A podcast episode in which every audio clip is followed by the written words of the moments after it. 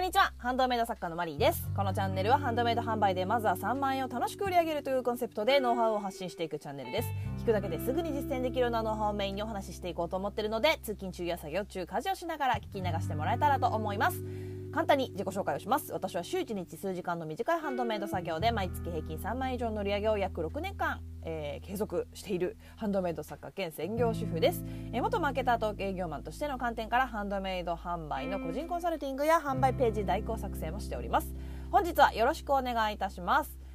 えーと今日はですね、えー、販売の基礎パート4でございます、えー、年末のね忙しい時期だとは思うのですがもしね大掃除の間とかあのイヤホンでね聞きながら頑張っていただければなと思います。えーと今日はそうですね写真は OK アクセスも増えた、えこれまでのね販売の基礎1から3でそこまでいったでも売れないそれは掲載写真が不足しているおは多すぎという場合がありますよというお話になります。えー、まずですね、えー、購入した後のことを想像できなかったら、えー、人は物を買わないということを、え覚えておいてください。あの使用シーンの写真を載せてますかねあのいくらサムネイルがね綺麗なさとてもこう目を引くとても綺麗な写真でこうクリックしてもらえたアクセス増えたとしても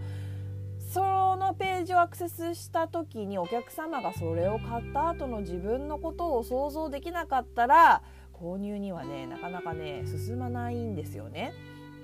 であの結構私が買い物をしてる時にも感じることなんですけどあの使用シーンの写真をね載せてない方がね割といらっしゃいます。うん、でこれはね本当によろしくないですね。あのちゃんと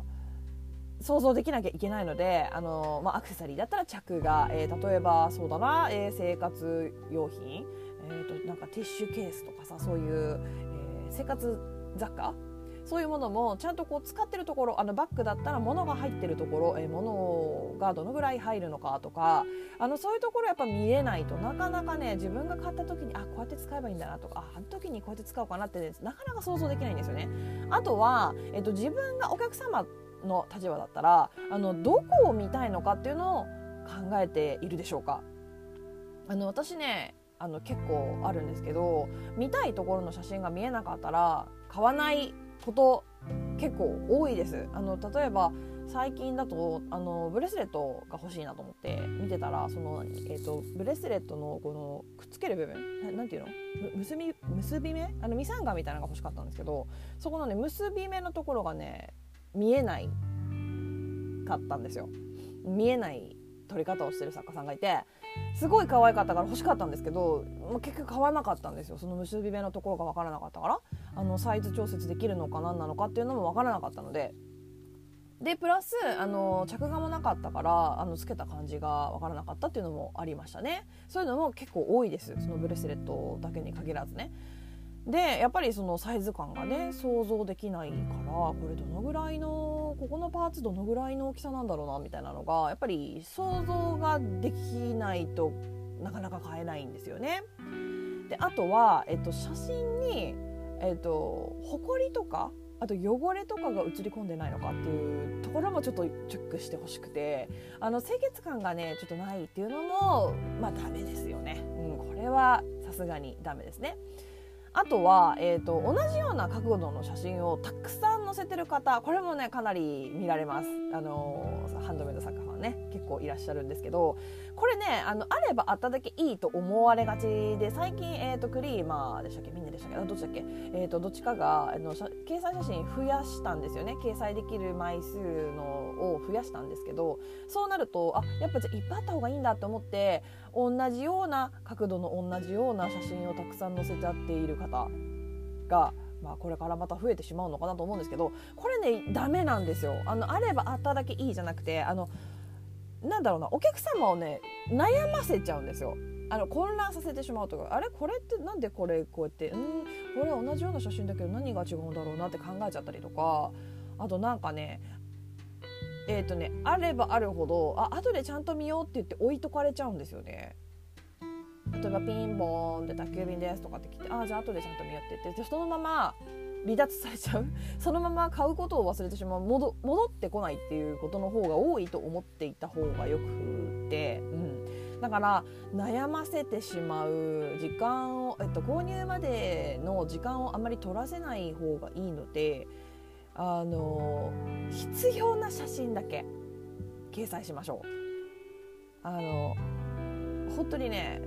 そうだなだから作品を客観的に見た時にあのどこの部分の写真が必要かな何が必要かなどこが見たいと思うかな自分だったらこれを買う時にどこを見たいのかなっていうところをちゃんと考えて写真を掲載してみましょう。あの自分が例えば、えーと、ピアスを作っていたとして自分がピアスを買う時にどこを見たいか何を重要視してるか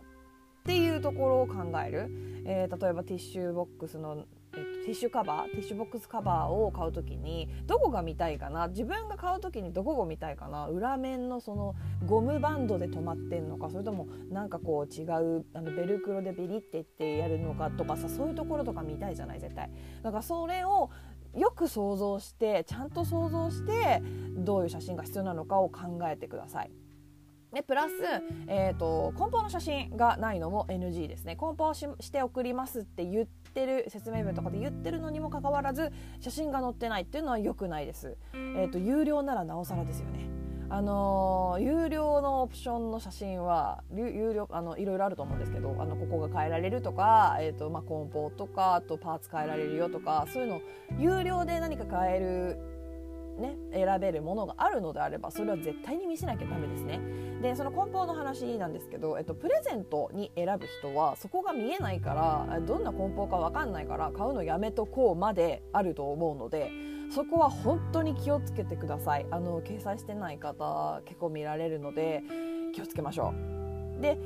そう有料オプションなのに写真掲載がないのは本当にダメですね。どんなものなのか見えないものに対してお金を払いたい。お金をパッと払えるって人はなかなかいないので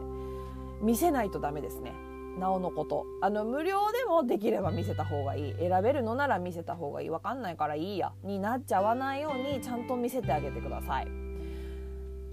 クリーマーだよね確かね。写真の枚数増やしたのね。クリーマーも多分そういうことで増やしたんだと思います。あの見せるべきところが写真が足りなくて見せれてないっていう作家さんがもねいらっしゃったと思うので、うん、というところですね。同じような角度同じような背景同じような写真をいっぱい並べてくださいっていうことではないのでちゃんとそこは考えてください。えーと、まとめますね、えー、使用シーン。写真の使用シーンは必須です。と、えー、同じような写真を何枚も載せないこと。あと有料オプションの写真は絶対に掲載しましょう、えー、無料であってもあった方がいいです絶対に、えー、とにかく本当とにかく自分が買い物をする時にどこが見えてないと嫌なのかどこが見えていると安心なのか、えどこが見たいのかそれを徹底的に想像してから写真を撮ってください。どういう写真が必要なのかなって書き出してみて、まあ、その中から厳選してもいいし全部必要だなと思うんだったら全部撮影して全部掲載してあげてください。あのー、そういらない写真をたくさん並べると今度は、えーと、お客様を悩ませることになってしまうのでそれはダメですよということですね。では今日はここまでになります。えっ、ー、とまあ、写真の補足ですよね。うん、今日は、えー、写真綺麗な写真は当たり前。その上でも掲載する写真はちゃんと考えなきゃダメだよというお話でした。どんなご質問にもお答えしていきます。えー、今日お話しした中でもし質問があったら、ぜひ、ツイッターの質問箱や、えー、スタンド FM のレターなどでお気軽にご質問を送ってもらえたらと思います。えー、もしまた聞いてみたいなと思っていただけましたら、フォローやいいね、YouTube でしたらグッドボタン、チャンネル登録をしてもらえるととても励みになります。えー、スタンド FM の方では、えー、大きな声では言えないお話をする月額1000円のメンバーシップ配信もしております。えー、もしもっと突っ込んだ話、えー、ズバッとえー、ザクッとした話が聞きたいという場合はぜひ遊びに来てください。以上お聴きいただきありがとうございました。ではまた次回お会いしましょう。さようなら。